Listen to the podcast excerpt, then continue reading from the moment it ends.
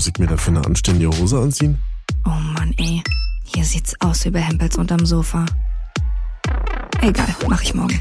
Ach, ich mach da ein bisschen Ketchup drauf und dann passt es. Ich bin den ganzen Tag einfach nur müde. Peter Pan-Syndrom. Vom Erwachsenwerden und anderen Unannehmlichkeiten.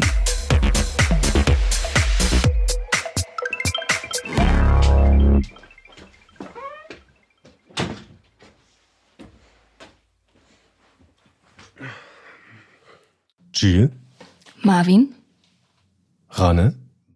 Marvin? Jill? Marvin, hast du eigentlich an so einer schattigen Stelle, die man nicht gleich sieht, ein verstecktes Tattoo? Nein, wäre aber fast so weit gekommen. Ich wollte mir mal ein Tattoo stechen lassen zu einer Zeit, wo wir viel Oasis gehört haben. Und wir sind immer mit dem Auto durch Berlin gefahren im Sommer und haben immer ein bestimmtes Lied gehört. Und das war nämlich What's the Story Morning Glory. Und das stand so sinnbildlich für unsere Freundschaft und für diese Zeit. Ey, das ist noch gar nicht lustig. Doch. Und da dachte ich mir, wie cool wäre denn das eigentlich, wenn ich mir Morning Glory auf meinen Unterarm tätowieren lasse? Wie alt warst du da ungefähr? Das muss so Anfang 20 gewesen sein.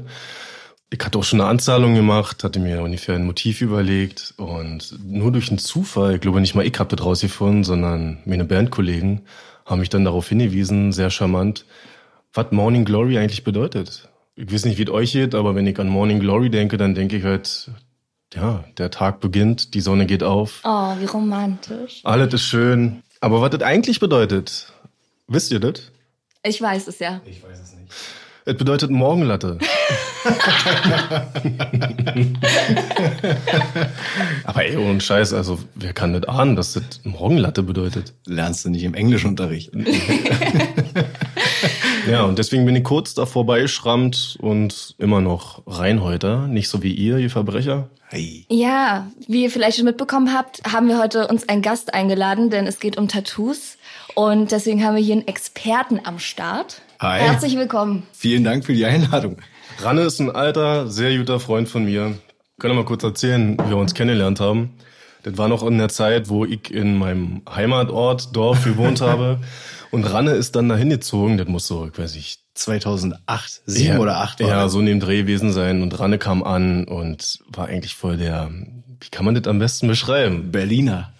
Ja, aber mit einem Schlag, ja, du weißt Mit schon. einem Schlag Spandauer. Ja, für alle, die nicht wissen, was ein Schlag Spandauer bedeutet, das ist schon sehr Ja, ghetto-mäßig. Rand-Berlinisch. Ja, so. ja, das war schon ein bisschen edgy, ne?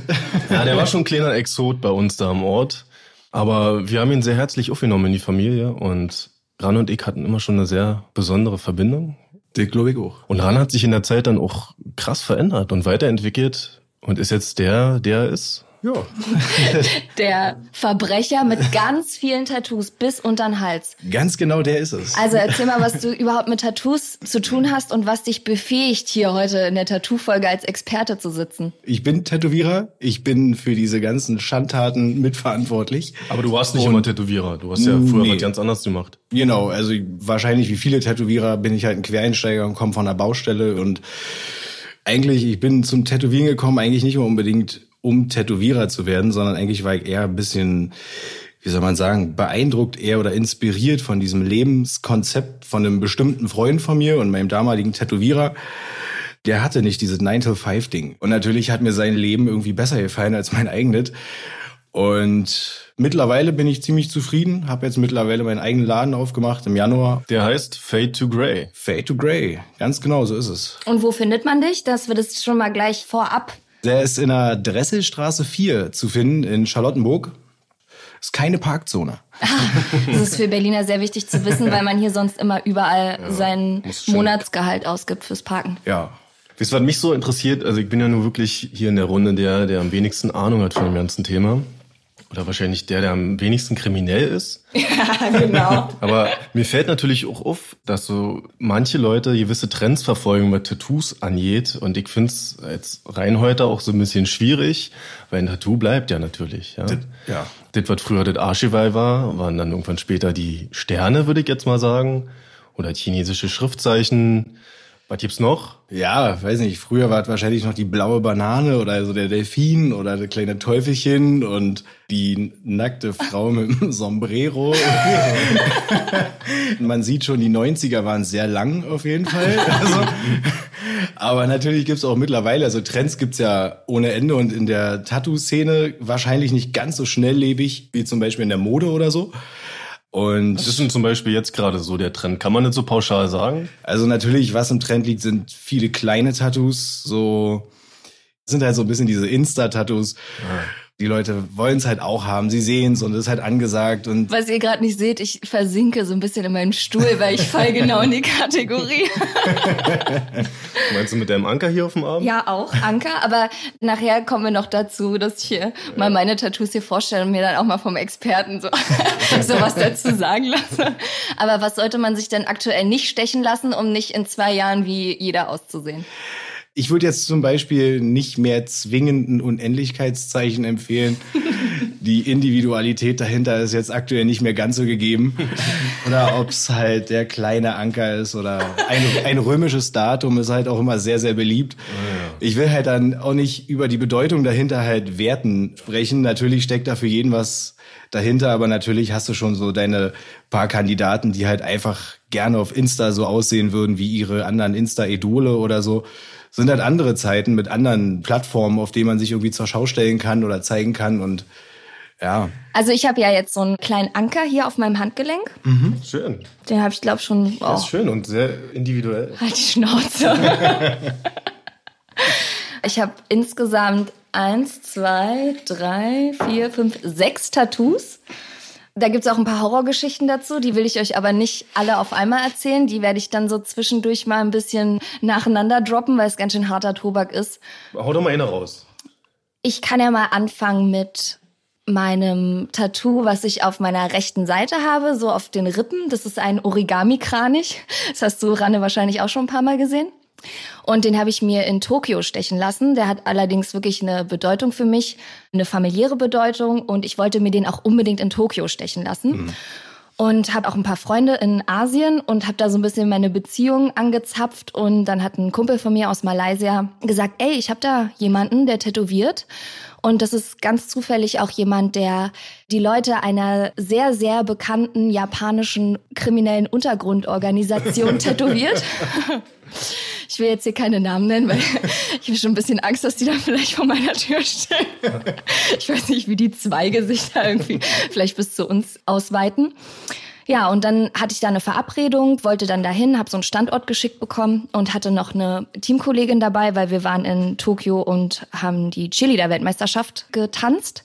Und an meinem letzten Tag, kurz vorm Abflug, habe ich dann gedacht, ey, ich muss dieses Tattoo jetzt hier unbedingt noch bekommen, weil ich komme wahrscheinlich nie wieder nach Tokio und es war mir sehr wichtig. Wir kommen also zu diesem Standort, haben erstmal gar nichts so richtig gefunden oder gesehen. Ich hatte jetzt eigentlich ein Tattoo-Studio erwartet und nicht eine Privatwohnung, die es dann am Ende war. Die war ungefähr so groß wie ein Hühnerkäfig.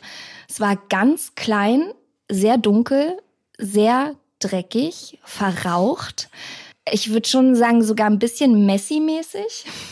Für mich war es jetzt nicht das erste Tattoo. Für meine Freundin, die mitgekommen ist, war es das erste Tattoo.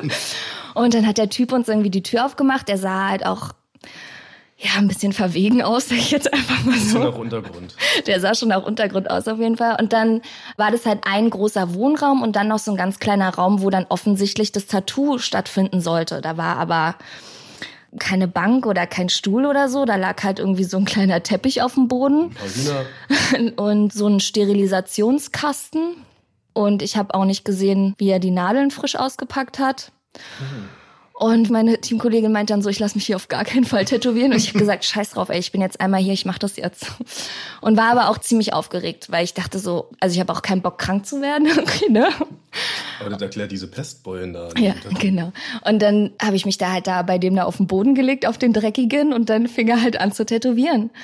Und ich war so doll aufgeregt, dass ich dachte, ich klapp gleich ab. Und ich habe alle zehn Sekunden meine Freundin gefragt, sieht's okay aus? Ist es okay? Sieht's okay aus? Der hat uns natürlich nicht verstanden, kein einziges Wort. Der hat auch kein Englisch gesprochen. Wir haben uns dann mit Händen und Füßen miteinander unterhalten.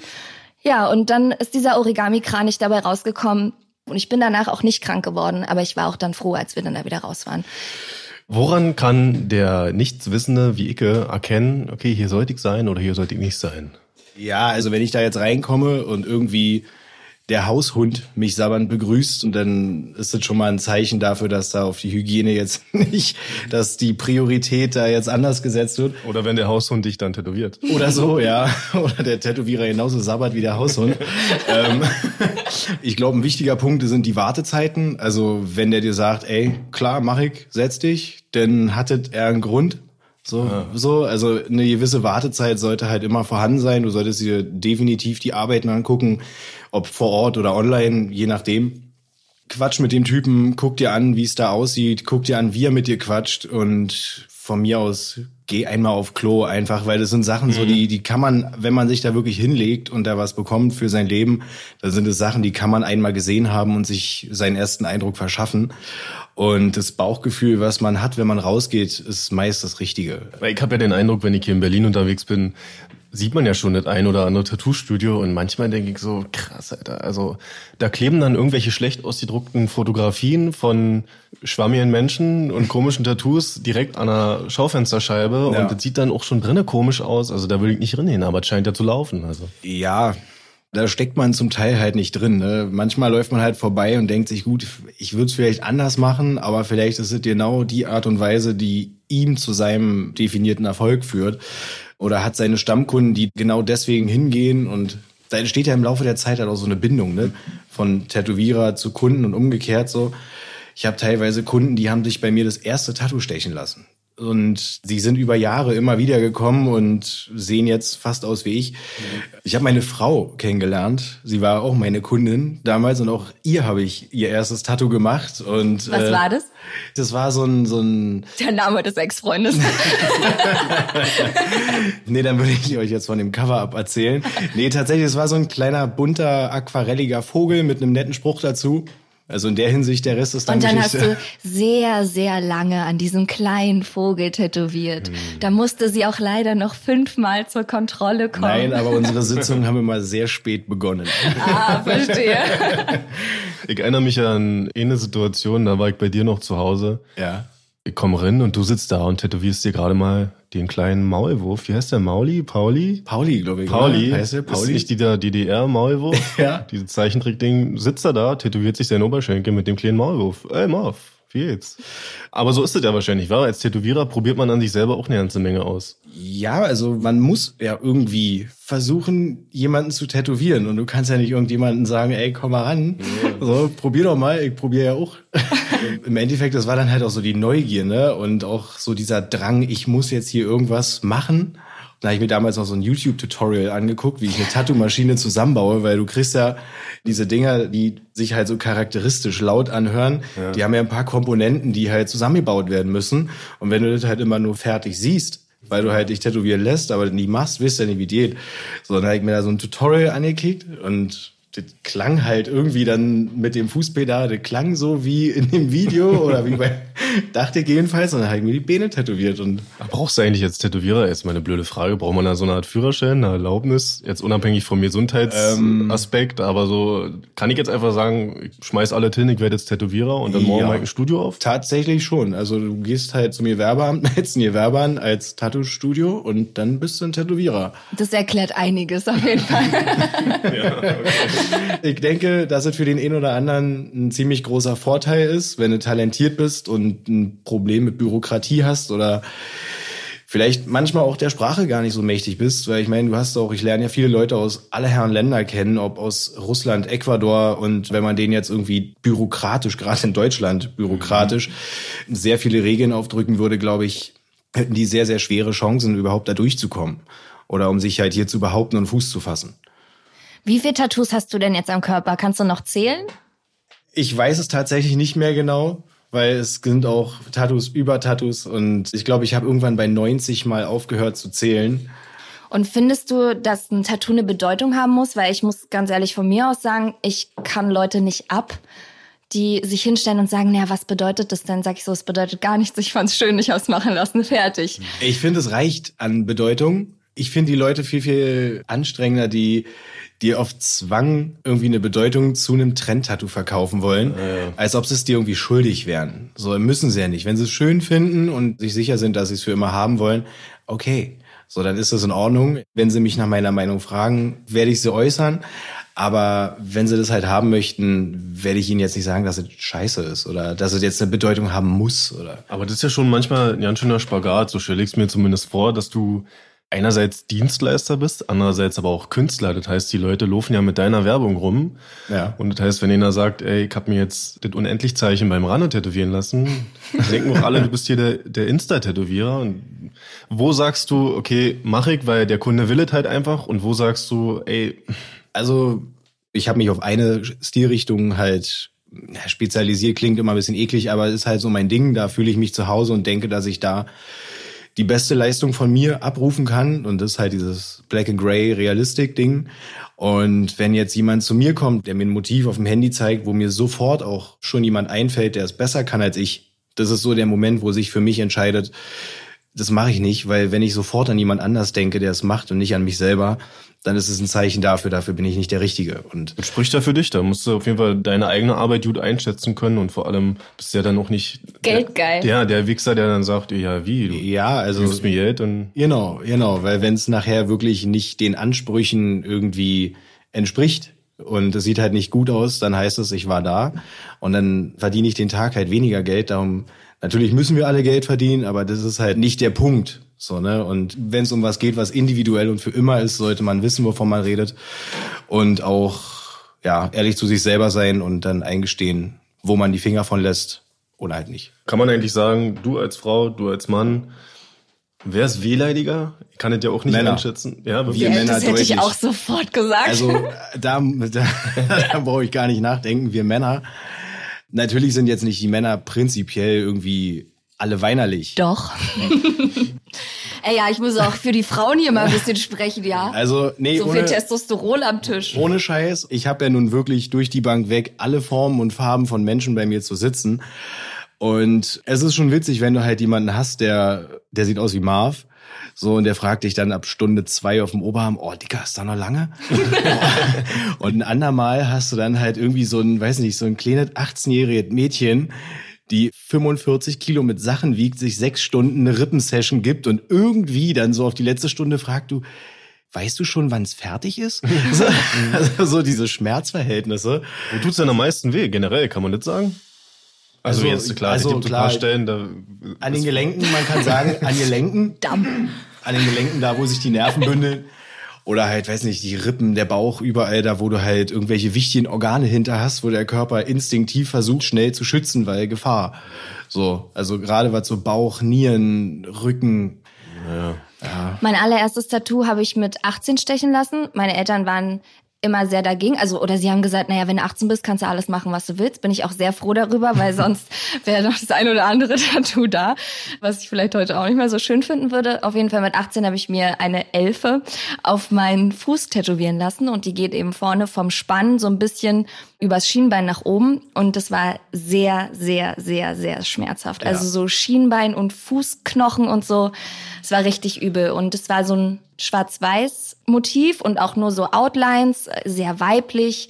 Und für mich war es damit so die Bedeutung, dass mir Flügel gewachsen sind. So, ich bin ausgeflogen und hm. naja, die Welt zu erkunden, bla bla bla. Und ich weiß, vor auch sieben, acht Jahren so dachte ich, ich finde es irgendwie nicht mehr so schön. Es muss sich irgendwie was ändern. Und dann dachte ich, ja, vielleicht lasse ich einfach ein bisschen Farbe dazu machen. Mhm. Und da war Farbe auch gerade in. Und dann war ich in Friedrichshain im Tattoo-Studio, was auch sehr ja, von mir auch von Freunden empfohlen wurde und so. Und dann bin ich halt rein und meinte, ja, ich hätte halt gern ein bisschen Farbe, einfach, dass da ein bisschen mehr Ruhe reinkommt und die Farbe halt so ein bisschen die ganzen kleinen, vielen Details so überdeckt und es halt alles ein bisschen flächiger wird und so, ja. Da war, glaube ich, auch nicht so viel Wartezeit dazwischen. und ich bin da auf jeden Fall hin und der Typ hat mich auch tätowiert und es war dann irgendwie auch okay. Ich war so froh darüber, dass es anders aussieht, dass ich dann damit eigentlich auch zufrieden war. Ein paar Monate später war ich im Berghain in der Panoramabar und stehe da an der Bar und dann treffe ich meinen Tätowierer und wir quatschen halt so ein bisschen. Und dann denke ich, also das ist mir noch gar nicht so aufgefallen, der sieht irgendwie komisch aus. Und dann hat er mir erzählt, dass er auf einem Auge blind ist.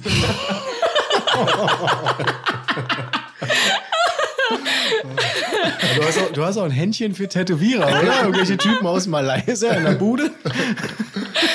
Ja, und dann äh, hat er mir gesagt, dass er auf einem Auge blind ist. Und dann dachte ich, cool, das hätte ich vielleicht mal vorher wissen sollen.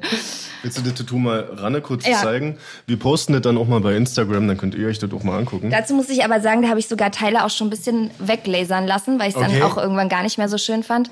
Aber Lasern tut ungefähr 20.000 Mal so doll weh. Deswegen habe ich dann irgendwann aufgehört, das lasern zu lassen. Das sagst du als Frau. Ja, also es war wirklich sehr, sehr schmerzhaft. Aber Und das man hört hat man dann auch tatsächlich so. öfter, dass Lasern keine schöne Sache sein soll. Also.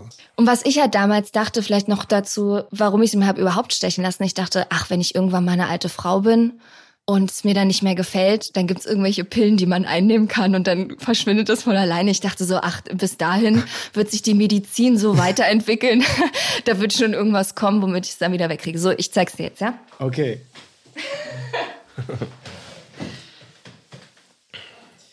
So, also mal auf einer Skala von 1 bis 10. Und 10 ist ganz schlimm. Zehn ist ganz schlimm. Okay, dann ich bin mal fair und sag sechs. Okay. So schlimm. Ja. Ja, Naja, das also man muss dazu sagen, ich habe es ja ohne Farbe bisher noch nicht gesehen. Ähm, ja,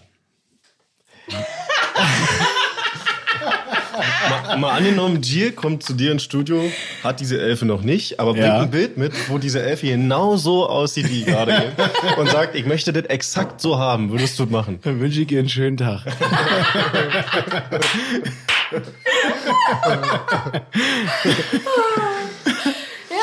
Ja, okay. Ich frage mich ja immer wieder jetzt dadurch, dass das ja total cool ist, sich die Fresse voll zu hacken.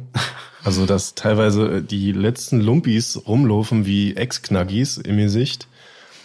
Ih, Du klingst so wie so ein alter Schweineoper, wirklich. Was ist denn ein Die Schweineoper? Ex, die Ex, ne, das sind Leute, die auch so schlechte WhatsApp-Bilder hin und her schicken und so. Das nennt man Schweineoper? Ja, so alte Männer, die so blöde. Was ich seit der letzten Folge gelernt habe. Das wäre ungefähr, das, das, was du gerade gesagt hast, wäre ungefähr das, was mir mein pensionierter Kri Kriminalpolizist Nachbar immer mit seinem Blick sagt, wenn er mich sieht. Wenn ich noch im Dienst wäre, du. Ja, also sein Blick sagt mir immer, Freundchen. Naja, nichtsdestotrotz scheint es ja gerade total Mode zu sein, wie die ganzen Trap-Rapper, America, coolen Ghetto-Rapper sich voll zu hacken in der Schnauze. Und dass dann die ganzen Florians und Sebastians sich dann jetzt hochmachen im Gesicht. Aber auch das wird ja vorbeigehen. Also ich meine, das ist so ein offensichtlicher Trend. Ein Archivar ist die Inne-Sache oder so ein, Stern irgendwo, ja. Aber wenn du im Gesicht ein Kreuz hast oder was, was schreiben manche Leute dann so hin? Ach, da steht vieles. Also da, da, ob da jetzt Loyalität steht oder Ja. Strange und Hope oder Ja, Hope Name so, ja. oder Also ich rede speziell von diesem Schlag Menschen, wo man genau weiß, das passt auch überhaupt nicht zu dir eigentlich. So. Okay, ja, du, ja. du reitest gerade auf dieser Welle mit, die im Prinzip schon fast wieder vorbei ist. Also in fünf Jahren, in zehn Jahren, Was ist die Frage jetzt nochmal kurz? ob den Leuten bewusst ist, was die machen. Also könnte man dann auch nicht theoretisch auch sagen, ey, weißt du, was du hier gerade machst? Oder bist du als Tätowierer dann eh so, naja, Tattoo ist ja Tattoo, das ist meine Arbeit, das ist mein Leben und deswegen Nee, tatsächlich nicht. Also natürlich unterstütze ich, wenn jetzt jemand zu mir kommt und der will sich irgendwie ein besonders düsteres Motiv stechen oder der ist halt in dem Thema und der hat da Bock drauf und der hat halt einfach nur vielleicht einen extremeren Geschmack, was die Motive angeht. Aber der strahlt halt aus, der hat da Bock drauf und der wird damit in 30 Jahren auch noch klarkommen. Aber natürlich merkst du auch, dass es Leute gibt, die nutzen diese Welle, um so ein bisschen in dieser Selbstfindungsphase irgendwie unterwegs zu sein und nutzen halt es so ein bisschen, um weiß ich, vielleicht ein bisschen zu rebellieren und nach außen hin zu zeigen, dass sie halt irgendwie gerade in so einer rebellischen Phase sind oder auf alle ja keinen Bock haben. Und ich glaube, das ist halt der falsche Weg. Und ich glaube, dadurch, dass es halt so massentauglich geworden ist, ist natürlich auch die Hemmschwelle gesunken. Und das, was früher meinetwegen ein Unterarm-Tattoo war, was jetzt immer zu sehen war, ist halt heute irgendwie ein Halstattoo oder ein Handtattoo oder irgendwas anderes krasses. Und ich glaube auch, dass die Leute gerade in dieser Selbstfindungsphase eher dazu neigen, extreme Entscheidungen zu treffen, um extreme Resonanzen zu bekommen, um sich weiter selber zu formen. Aber ich glaube, dass es in der Hinsicht manchmal leider Gottes ein bisschen nach hinten losgeht.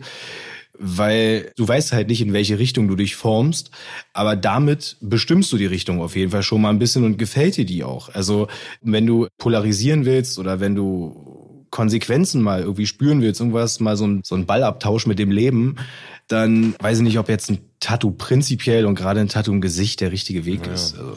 Also ich könnte mir das zum Beispiel so vorstellen, du trägst ja eine riesige Verantwortung. Also dafür, dass die Leute dann vielleicht am Ende drei Jahre später sagen, so wie ich, äh, ich finde es jetzt irgendwie doch nicht mehr so schön oder hast du da manchmal so Bauchschmerzen oder also hat das auch so negative Seiten, wo du sagst, pff, ja schon eigentlich eine krasse Verantwortung. Also ich muss sagen, ich genieße die Verantwortung. Also vorher war ich halt, wie gesagt, auf dem Bau. Natürlich hast du auch ein Stück weit eine gewisse Verantwortung, was Arbeitsschutz oder sowas angeht und musst halt auch irgendwie mal einen Helm tragen oder gucken, dass du keinen was auf den Kopf schmeißt. Aber dadurch, dass ich die Sachen mache, die ich auch zu 100 Prozent vertreten kann, ob das das Motiv selber ist, der Aufbau des Motivs oder halt auch die Qualität, mit der es gearbeitet ist, gehe ich halt eigentlich immer mit einem ganz guten Gefühl ins Bett, weil ich lasse es halt nicht drauf ankommen. So, wenn ich jetzt nach Hause gehe und weiß, ich habe jetzt heute ein Bild gemacht, da stehe ich nicht hinter und mm, das ist ein Stil, der liegt mir nicht, kommt er jetzt in zwei Monaten wieder und ich stehe da oder gehe ich halt nach Hause und weiß, die Nummer ist gut und die ist auch in drei Jahren gut und die ist auch in 20 Jahren gut. Deswegen komme ich mit der Verantwortung da ganz gut klar, weil ich mich da auch ein bisschen limitiere auf das, was ich halt wirklich kann. Und würdest du jetzt sagen, ich sehe dir, wenn du reinkommst in meinen Tattoo-Laden an der Nasenspitze an, das willst du tätowiert haben? Gibt es da irgendwie so Stereotypen, wo man sagen kann, ja, das kann man motivtechnisch den Leuten zuordnen? Ja, weiß ich nicht. Also es gibt tatsächlich möchte jetzt hier wirklich gar nicht wertend sprechen, aber es ist tatsächlich sehr auffallend, dass es oftmals unsere, unsere lieben Gesetzeshüter trifft. Bei den Jungs ist es, oder Jungs und Mädels ist es dann halt oftmals eher was offensiveres und großflächigeres und da gibt's natürlich auch so die Motive, die sind halt echt oft vertreten. So, es fällt halt auf. So das. Zum Beispiel. Also, es ist halt typische Polizisten-Tattoo wäre. Sag mal jetzt. Oh, das klingt schon ein bisschen pauschal, aber es wäre wahrscheinlich, es wäre wir wahrscheinlich. Lieben, wir lieben Schubladendenken. es wäre wahrscheinlich der Löwe oder der Tiger oder ein Kompass, eine Uhr oder eine Landkarte. So, das, das, aber oh mein da Gott. Da hätte ich jetzt eher an Sozialarbeiter gedacht. Bei die Kompass, Uhr und die Landkarte. Die haben viel zu wenig Geld für Tattoos. Ah ja, okay. Die, die gehen da lieber zu dem in Malaysia. aber ich habe eher den Eindruck, also auch Leute aus, nennen wir mal aus bildungsfernen Schichten, sind ja auch häufig tätowiert. Und da gibt's doch bestimmt auch so Sachen, die auffällig sind. Bildungsferne Schichten. Wie du ja schon gesagt hast. Kevins und Mandys. Genau, wie du ja schon gesagt hast, zeig mir dein Tattoo und ich sag dir, wer du bist. ja, naja, wie gesagt, es ist natürlich sehr pauschal, ne? Aber ja. dir fallen halt Dinge im Gespräch auf. So, also mir fällt halt ein Gespräch mit einem Kunden ein, das ist halt schon ewig lange her, das war ein bisschen in meiner Anfangszeit. Heute hätte ich es tatsächlich nicht mehr gemacht. Muss aber auch sagen, der Knackpunkt, in dem mir aufgefallen ist, dass ich es eigentlich nicht machen wollte, war schon, da waren wir schon dabei. Und er wollte halt, der Typ, der Typ wollte halt seine Hand tätowiert haben und hatte halt hier und da schon ein paar auffällige Tattoos auch und wollte halt einen Schriftzug haben und es war halt damals irgendwie sein Sprühername in der Graffiti-Szene und so und dann ist man halt irgendwie dabei und man ist natürlich am Quatschen und unterhält sich und dann stellte sich halt raus, dass er halt er sah deutlich älter aus, als er war, weil er war irgendwie 19 und hat mir dann erzählt, ah, er muss jetzt kicken, Ausbildung und so, jetzt wo sein Kind da ist, aber kriegt man halt nicht wegen keinen Schulabschluss und ich tätowiere ihm da halt die Hand. Mhm. So, ne? Und ich habe ihn halt gefragt, ich sag, ey, ich meine, jetzt ist auch egal, jetzt machen wir es fertig, aber ja. Ist das die richtige Reihenfolge? so. Ich meine, ich habe ja auch tätowierte Hände und einen tätowierten Hals und zu dem Trend, ja, ich werde mir auch mein Gesicht wahrscheinlich auch tätowieren Echt, lassen. Ja? ja, aber also nicht vollflächig, aber auch wenn man das Gesicht definiert von der Fläche, wird wahrscheinlich auch irgendwas in meinem Gesicht landen. Mal gucken. Aber da fällt dir natürlich dann leider Gottes ein bisschen spät auf. Da hätte der Verantwortungs bewusste Part in einem irgendwie reagieren müssen, aber gut, das wusstest du dann vorher nicht. Und solange der Mensch halt volljährig ist, bist du halt nicht sein Vormund. Mhm. Ne? Also du kannst halt sagen, ey, der irgendwie ist er mir sympathisch, dann soll er mich nicht mehr mögen, aber ich mache ihm das Tattoo nicht, ich reite ihn da jetzt nicht rein, ja. stehst halt als Buhmann da, aber ja. Bei einem Tätowierer denkt man ja meistens, naja, das sind halt Leute, die malen bei anderen Leuten auf der Haut rum und so, aber da schwingt ja noch so viel mehr mit, abgesehen jetzt auch von der Verantwortung wenn jemand zu dir kommt, ist er in gewisser Weise ja auch unzufrieden mit sich. Kann man dazu sagen? Also er fühlt sich unfertig. Dein Kunde kommt zu dir und sagt, ich fühle mich eigentlich nicht so wohl, wie ich gerade bin. Ich wünsche mir, dass da jetzt was ist, weil dann fühle ich mich vollkommener oder wohler. Du bist nicht nur für das schöne Bild auf der Haut verantwortlich, sondern auch dafür, dass die Leute sich wohlfühlen, besser, hübscher fühlen, vielleicht irgendwas kompensieren, was ihnen fehlt. Ja, dass sie vielleicht denken, ich möchte jetzt ein Tattoo haben, weil ich sonst mit meinem Körper nicht zufrieden bin. Weißt du, du gleichst im Prinzip wie so ein Doktor auch Sachen aus, die psychologisch bedingt sind. Ja, wahrscheinlich schon. Also an, ich meine, ich habe wahrscheinlich auch die ein oder andere Sache irgendwie mal kompensiert mit einem Tattoo oder so oder habe damit irgendwie angefangen, vielleicht um auch mal so ein Rebell zu sein, um irgendwie was zu kompensieren. Wahrscheinlich. Es gibt tatsächlich Leute, die erzählen dir dann manchmal Geschichten, wo du da echt sitzt und du würdest denjenigen am liebsten irgendwie in den Arm nehmen, weil du denkst, okay, Alter, so, also ich hatte zum Beispiel mal ein Mädel da, die war die Schwester von einem Kumpel im weitesten Sinne, ein Bekannter. Und der hat 2016, glaube ich, war das Selbstmord am Bahnhof Spandau begangen. Und ich habe sie im Nachhinein tätowiert. Ich kannte sie aber im Vorfeld nicht. Hm.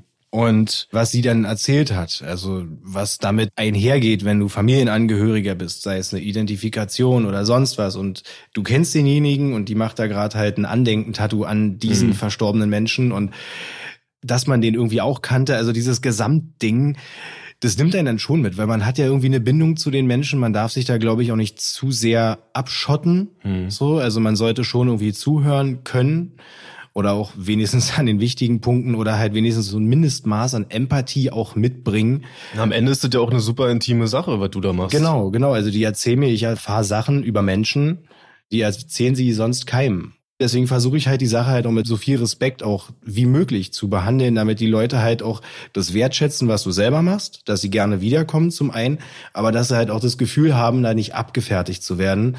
So, ich will eine Uhr, ich denke an Zeit, der, ich bin ja kein Drucker. So, ich will dem ja zeigen, was möglich ist. Das ist ja meine Verantwortung auch irgendwo. Hast du manchmal das Gefühl, dass Leute dich komisch angucken oder dass du, wie du vorhin gesagt hast, bei deinem Nachbar, dass du dich mit deinen Tattoos irgendwie Vorurteilen ausgesetzt siehst oder sowas? Gibt's sowas heute noch? Ist das, weil früher war es ja schon wie Schweineoper Marvin, der schon eindrucksvoll dargeboten hat. Hey. Mit den, mit den Knastis und den Kriminellen, die alle tätowiert sind. Ist so. Aber hat sich das gewandelt? Ist es heute noch so? Ähm, also es hat sich schon gewandelt, dass es deutlich weniger geworden ist, weil es halt auch allgegenwärtig ist ich glaube auch irgendwie, der letzte Biedermann muss anerkennen, dass sein Lieblingsfußballer in der Bundesliga irgendwie auch tätowiert ist. Und den muss er, den findet er auch weiter toll.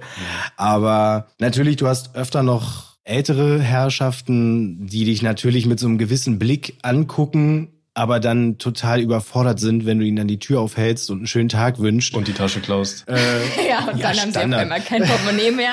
naja, macht das ja auch nicht umsonst. nee, aber...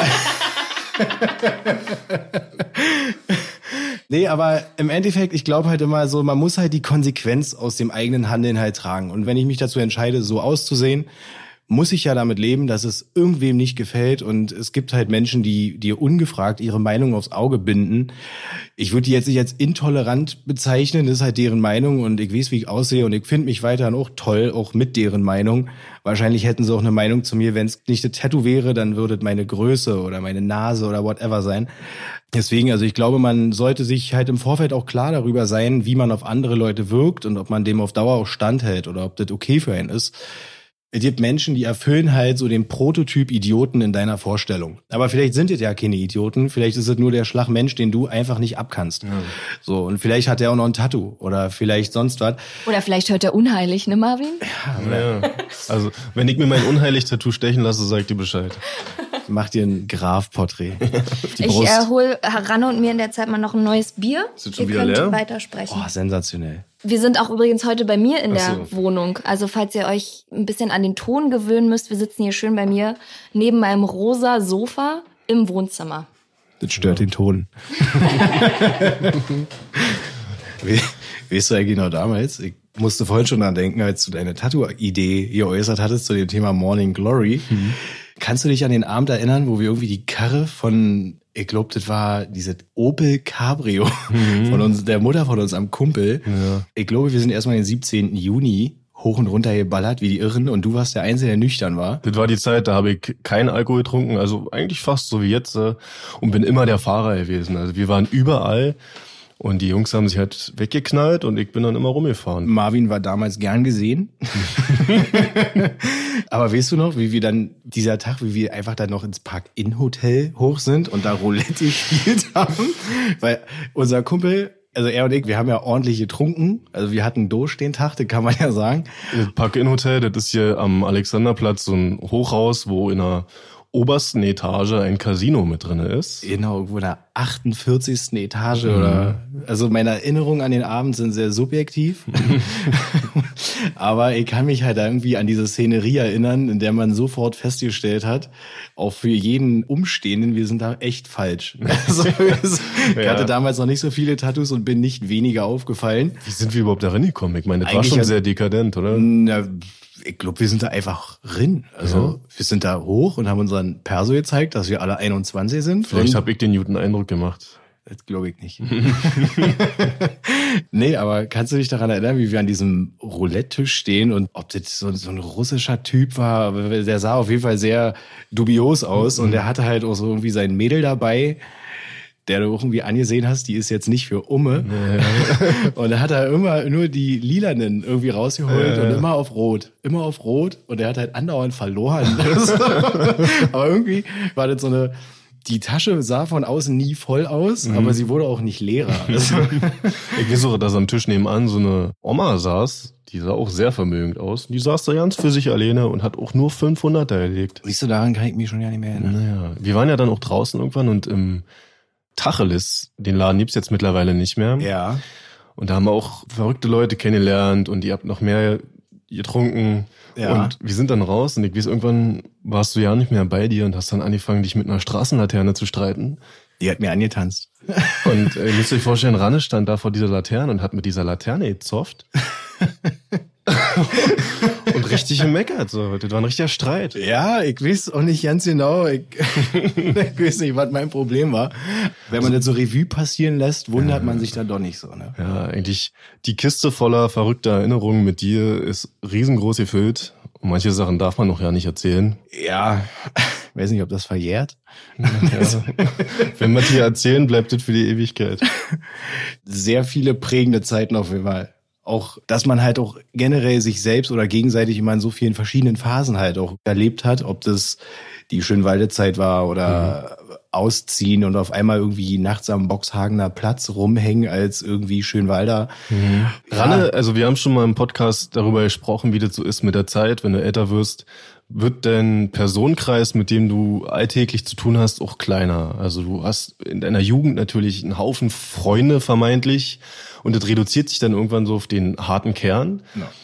Trotzdem bleiben aber immer wieder Leute, die sieht man nicht oft, aber wenn man sie sieht, dann ist es so wie immer. So, Genau. Du bist, für mich, in meinem Leben bist du diese Person. Wir haben uns jetzt, glaube ich, ein oder zweimal dieses Jahr gesehen. Dieses Jahr haben wir uns einmal gesehen. Davor haben wir uns das letzte Mal gesehen am Mai im 30. Genau, Und der übrigens ist- auch sehr hart war. Ja, glaube auch. Die letzte Erinnerung von mir war, wie du nicht aus dem Taxi aussteigen konntest, aber es gerade noch geschafft hast, aus dem Taxi zu kotzen. ja. Ja, das ist genau so passiert. Das kann ich nicht anders sagen. Also Ranne werde ich in zehn Jahren immer noch genauso gerne haben wie vor zehn Jahren und das wird auch immer so weiterhin. Ja, das ist so eine Konstante. Die, Ja. die ist so und die bleibt so. Jill, komm doch mal rein. Und bring Bier. Ich wollte eure hier Männergespräche nicht stören. So. Bitte? Dankeschön. Was mich jetzt mal noch interessiert hat, du äh, bist ja auch Papa. Ja, Wie alt ist deine Tochter? die ist knapp drei. Und wenn die jetzt mit 16 sagt, Papa, ich will mich tätowieren lassen, machst du es dann selber oder würdest du sie woanders hinschicken? oder würdest du sagen, wart mal lieber bis du 30 bist, damit du dir wirklich sicher bist? Würdest du ihr verbieten, sich im Gesicht tätowieren zu lassen? Also verbieten würde ich ihr prinzipiell schon mal ja nicht.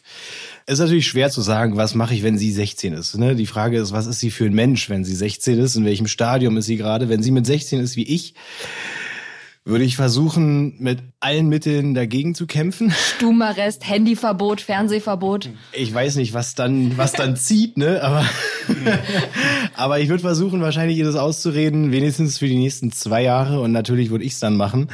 Ich würde wahrscheinlich versuchen, denselben Deal mit ihr zu machen, wie meine Eltern mit mir. Okay, mach's, aber an einer Stelle, an der man es erstmal nicht sieht. So, aber kann ihr ja jetzt nicht verbieten, sich tätowieren zu lassen. Das wäre schon heuchlerisch, glaube ich. Fühlst du dich denn als Erwachsener jetzt, wo du Vater bist? Oder ist das eigentlich so wie mir zum Beispiel noch geht? Ich bin zwar von der Zahl erwachsen, aber. Also ich weiß immer nicht genau, wie man erwachsen definiert, aber ich glaube, ich füge mich meinen Verantwortungen und nehme die ernst. Ich merke oft, dass ich an einem Punkt bin, wo ich das gerne mal nicht tun würde oder wo ich denke, dass es mir auch mal gut tun würde, wenn ich es nicht müsste. Aber dass die Komfortzone da halt keine Rolle spielt und man muss es dann halt machen, ob es jetzt Arbeit ist oder ob es die Familie ist oder die Alltagsbewältigung. Also erwachsen ja, wahrscheinlich schon erwachsen näher, aber so ein bisschen verrückter Chaot wird wahrscheinlich immer übrig bleiben. Ich habe schon ein paar Mal gesagt hier im Podcast, dass ich manchmal noch von Erwachsenen rede, wenn ich von Leuten rede, die älter sind als ich. dass sich da eigentlich noch zeigt, was bei mir im Kopf los ist. Ja. Also ich bin mir schon dessen bewusst, dass ich mich eigentlich als Erwachsener schimpfen dürfte, aber so richtig angekommen ist es noch nicht. Aber ist dann vielleicht in dem Moment erwachsen eher so ein Wort für Leute, die irgendwie sind, wie man nicht sein will? Wahrscheinlich. Ist ja. es vielleicht schon eher so ein fertig, hm. so angekommen, was man noch nicht will vielleicht? Willkommen im Podcast Peter Pan Syndrom. Danke. ich glaube, mein alter Herr ist ein erwachsener Mann, aber auch er wird wahrscheinlich seinen Moment mit seinen Arbeitskollegen haben, wenn du da irgendwie nach dem dritten Bier einen Ball in die Menge schmeißt, hast du halt eine Gruppe von Jungs. Ne? Also. Aber jetzt, so du meintest, dass es so Leute sind, die man nicht so wie man eigentlich nicht sein will, habe ich gerade gedacht, ob Erwachsensein so ein bisschen negativ behaftet ist. Ist das ein Sch Schimpfwort? Na, weiß ich nicht. Also es, ist ja, es wird einem ja immer so suggeriert, du, du musst doch erwachsen sein oder du solltest doch erwachsen sein oder Mann sollte doch erwachsen sein. Also das ist genauso, als wenn ich sage, du müsstest normal sein. So, hm. wer definiert das? So, wirst hm. du deinem eigenen Leben gerecht, ohne einem anderen dabei auf den Schlips zu treten, dann glaube ich, führst du ein gerades Leben. Ob das jetzt ein anderer als erwachsen sieht oder das liegt ja auch im Auge des Betrachters. Wahrscheinlich würden mich viele, in Anführungsstrichen, Erwachsene nicht als Erwachsenen bezeichnen. Aber das stört mich auch ja nicht. Also ja. ich glaube, ich habe mein Leben so, wie es im Moment ist, im Griff. Soweit man es im Griff haben kann. Und der Rest wird sich zeigen. also, Was würdest du sagen, wenn du jemanden wie dich nur mit 60 sehen würdest, der genauso tätowiert ist, auch genauso klamottenmäßig noch rumläuft, würdest du sagen, oh, Alter, hast du vielleicht irgendwie einen Schuss nicht gehört oder? Würdest du den als erwachsen bezeichnen oder wirst du denken, ah ja, irgendwas ist da noch übrig geblieben? Also du weißt, was ich meine. Der ja, ja, zum Beispiel, ja, ja. da denkst du so, ey, alles cool und irgendwie auch putzig. Du meinst, so, du meinst so, du meinst so, du meinst so einen 45-Jährigen in, einer, in einer South Pole Hose auf, auf dem BMX, irgendwie mit so Cappy nach hinten. Der BMX war genau. Und, und, die, und er trägt auf jeden Fall eine Brille mit Dioptrie. So.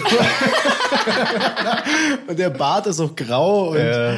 keine Ahnung, vielleicht hat er einfach nur eine Leidenschaft, die er einfach nicht los wird, dann ist es cool. Aber ja, das Gefühl, was man dabei hat, ist sehr speziell. Ja. Also vielleicht ist es ein total erwachsener Typ und fühlt sich einfach so und er hat's voll drauf mhm. und hat sein Leben im Griff, auch wenn es erstmal nicht so aussieht. Ich glaube, man darf da sich nicht zu sehr vom Visuellen leiten lassen. Mhm.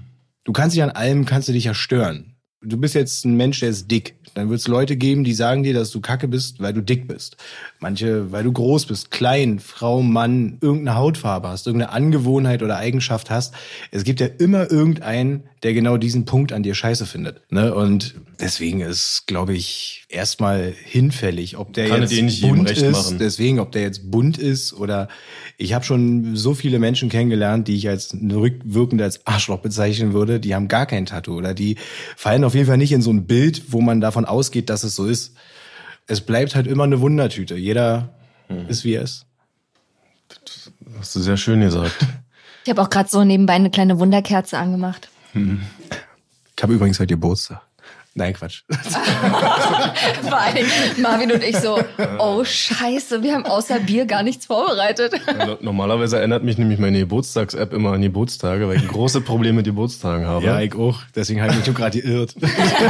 Du weißt deinen eigenen Geburtstag nämlich gar nicht. Du versorgst mich hier mit Bier. Das Ja, wo es jetzt gerade noch mal so romantisch bei euch geworden ist, würde ich gerne euch noch mal von dieser rosanen Wolke runterholen mit meiner allerletzten Tattoo-Story. Die kurz nach dem Japan-Aufenthalt kam, wo ja diese vermeintlich vielleicht nicht gereinigten Nadeln in meinen Körper gestochen wurden.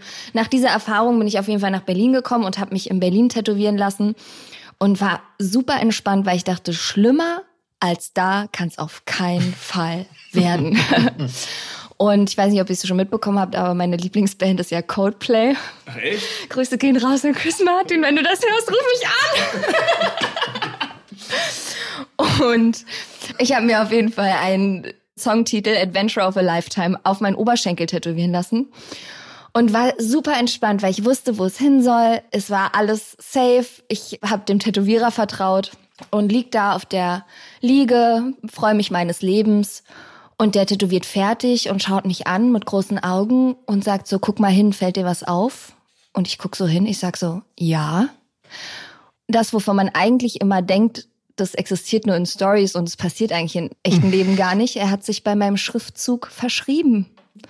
Oh. Und da war auf einmal ein E zu viel ich saß halt da, musste mich erstmal kurz sammeln. Ich war sofort auf 180. Was stand denn jetzt dann da? Also Na, es stand nicht Adventure of a Lifetime, sondern Adventure of a Lifetime. Und der war so, es war ihm auch ganz, ganz, ganz doll unangenehm. Der war super aufgeregt dann auf einmal, weil es war jetzt auch kein 0815-Tätowierer, also auch ein Tätowierer gestanden und schon hunderte Tattoos gemacht. Ich, keine Ahnung, er hatte anscheinend irgendwie eine Sekunde nicht aufgepasst und dann war halt ein Strich beim F unten zu viel und dann war es auf einmal ein E. Ja, und ich war super sauer. Ich musste mich ganz doll zusammenreißen, nicht ausfallen zu werden war dann auch sehr kurz angebunden und kurz danach bin ich auch in Urlaub gefahren. Hatte mich natürlich gefreut, wenn ich dann schön im Bikini am Strand liege, dass man mein schönes Tattoo sieht. Ja, für alle, die dann Englisch konnten, dachten dann halt, ist ein bisschen schwierig gewesen. Und eigentlich hätte ich schon wissen müssen, dass an dem Tag irgendwas schief geht, weil auf dem Weg ins Tattoo-Studio ist nämlich mein Auto kaputt gegangen. Das musste ich dann noch in eine Parklücke reinschieben. Der Motor hat auf einmal angefangen zu qualmen. Und da hätte ich irgendwie schon denken müssen, es ist nicht mein Tag.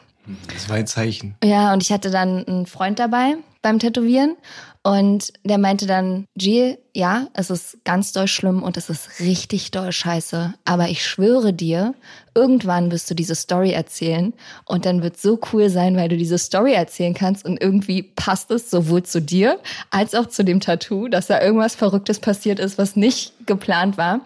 Und ich war dann auch danach beim Lasern, also und wurde dann dieses ganz kleine mhm. E-Strichelchen dann unten weggelasert. Und dann war es auch okay. Also man sieht heute auch gar nicht mehr, dass da mal was Falsches gestanden hat. Aber da dachte ich mir auch so ganz ehrlich, ich lasse mir einen Schriftzug tätowieren und der verschreibt sich. Das ist ein scheiß Ernst. Zum Glück war es dann so, dass man es noch retten konnte. Aber ja, also ich habe dann jetzt auch erstmal die Nase voll. Ich lasse mich auch nicht nochmal tätowieren. nee, machst du nicht? Nö, also momentan fällt mir nichts ein, was ich machen wollen würde oder mir würde auch keine Stelle einfallen. Gesichtstattoo. Ja. Ein Penis auf die Stirn vielleicht. Nee, also mir würde jetzt nichts einfallen, was ich gerne noch mich tätowieren lassen wollen würde. Nee. Wenn ihr mich jetzt so anguckt und so wie ihr mich kennt, was würdet ihr sagen, würde zu mir passen? Mal angenommen, ich würde mich tätowieren lassen. Ein Tribal auf der Brust. Ist das jetzt nett oder böse? Immerhin ist, äh, ich weiß noch nicht so genau. Höchstwahrscheinlich irgendwas Musikalisches. Eine Note oder ja, was? Notenschlüssel ja, genau. hinterm Ohr. Noten, Notenschlüssel mit so einer völlig nichtssagenden und nicht funktionierenden Anordnung von Noten. So, so kein Lied. Also ich muss sagen, ich find's cool, dass du nicht tätowiert bist und ich finde auch Leute cool, die nicht tätowiert sind. Und wenn ich jetzt Freundinnen habe, die irgendwie keine Ahnung, auch Anfang 30 sind und die sagen, ja, ich überlege schon, ob ich mich tätowieren lasse, bin ich die Erste, die sagt, mach's nicht. Weil ich denk mir, du bist schon so weit und du bist schon über dieses, oh, ich will mir jetzt ein Tattoo stechen lassen, hinaus. Hm. Mach's einfach nicht, weil irgendwann hängt deine Brust und dann ist es halt ein trauriger Smiley und kein Lachender mehr. Also ich finde Leute cool, die nicht tätowiert sind. Natürlich oh Gott, Ranne tötet mich gerade mit seinem Blick. Nee, ich höre zu. ich finde es irgendwie cool, weil es nämlich genau anders ist. Also weil es halt ich bin jetzt schon jetzt eigentlich schon die Ausnahme. Besonderes ist, genau. Mhm. Du bist jetzt eigentlich der Exot. Das, was früher tätowierte Leute waren, sind jetzt die, die es nicht machen lassen. Ja, also ich glaube, ich, ich glaube aber auch, dass es gut so ist. Also ich glaube, dass es gut so ist, weil Erstmal ist so die Vielfalt einfach weiterhin gegeben. Es gibt Leute, die testen sich daran, die machen es halt mal mit, weil sie 18 sind, ausziehen oder eine rebellische Phase haben oder so. Dann gibt's Leute, die haben diese Phasen auch, die zeigen sich aber anders. Deswegen, ich glaube, es ist halt auch mal so eine Sache, wie man die Sache selber kategorisiert. Weil wie du halt auch gerade meintest, so wenn eine Freundin, die jetzt 30 ist, sagt, ey, ich will mir mein erstes Tattoo stechen lassen, hat man so ein bisschen das Gefühl, das ist so wie wenn dir jemand sagt, ah, jetzt, ich habe jetzt gerade so eine schwere Trennung hinter mir, ich mache jetzt meinen Motorradführerschein. Oder ich fange jetzt an zu rauchen mit 30. Einfach so. Oder ich färbe mir so, die Haare. Ich mache jetzt einfach so eine, so eine super unnötige Veränderung in der Hoffnung, dass sie irgendwas bewirkt. Da würde ich auch von abraten. Da würde ich bei der Haarfarbe bleiben. so, die kannst du dann nochmal ändern. Aber wenn jemand gerne so aussieht und das haben will, dann wird er sich wohlfühlen. Und jemand, der halt nicht will, der wird sich darin auch wohlfühlen. Also Unterm Strich muss man ja eigentlich auch sagen, wenn einer Bock auf ein Tattoo hat, dann hat er halt Bock auf ein Tattoo. Und wenn er 70 ist, weil selbst wenn es zehn Jahre später eben nicht mehr zu seinem Leben passt, ist es aber ein Teil seines Lebens und gehört irgendwie dazu. Ja, aber die Person, die er vor zehn Jahren war, würde heute auch nicht mehr zu seinem Leben passen, aber die hat ihn auch dahin gebracht. Wir haben 2020. Farbe in der Haut sollte heutzutage kein. Ja, und die Welt, die Ding liegt mehr gerade sein unter. einfach. Also Wir haben echt ernsthaftere Probleme als irgendwelche bunten Bilder auf Häuten. Das stimmt. Das ist ein schönes Schlusswort, oder? Ranne, das war sehr schön, dass du heute bei uns warst. Vielen Dank für die Einladung. Vielleicht laden wir dich einfach nochmal zu einem anderen Thema ein. Gerne. Wo könntest du denn noch Experte sein? okay, das sehen wir uns, sich, sehen wir uns vielleicht lieber. Thema auf dem Tisch wir liegt. piepen den Rest einfach nur noch. Ja, Leute, schreibt uns doch mal, schickt uns Fotos von euren Tattoos. ja, bitte unbedingt. Peter Pan Syndrom Podcast bei Instagram. Und wenn ihr mal in Berlin seid und unbedingt ein schönes Tattoo haben wollt, dann geht zu unserem guten Freund Ranne. Genau, Fade to Grey. Fade to Grey. Und wenn ihr euch einen schönen Peter Pan Syndrom Schriftzug machen wollt, macht ihr den mehr Ranne. Oder bei Genau. mir. Ja, bei Marvin. Marvin holt sein Edding raus und dann geht es los. Na gut. Dann machen wir das so. Ja, Und nicht vergessen, Alles muss. Nichts kann. Peter Pan Syndrom auf Instagram unter Peter Pan Syndrom Podcast.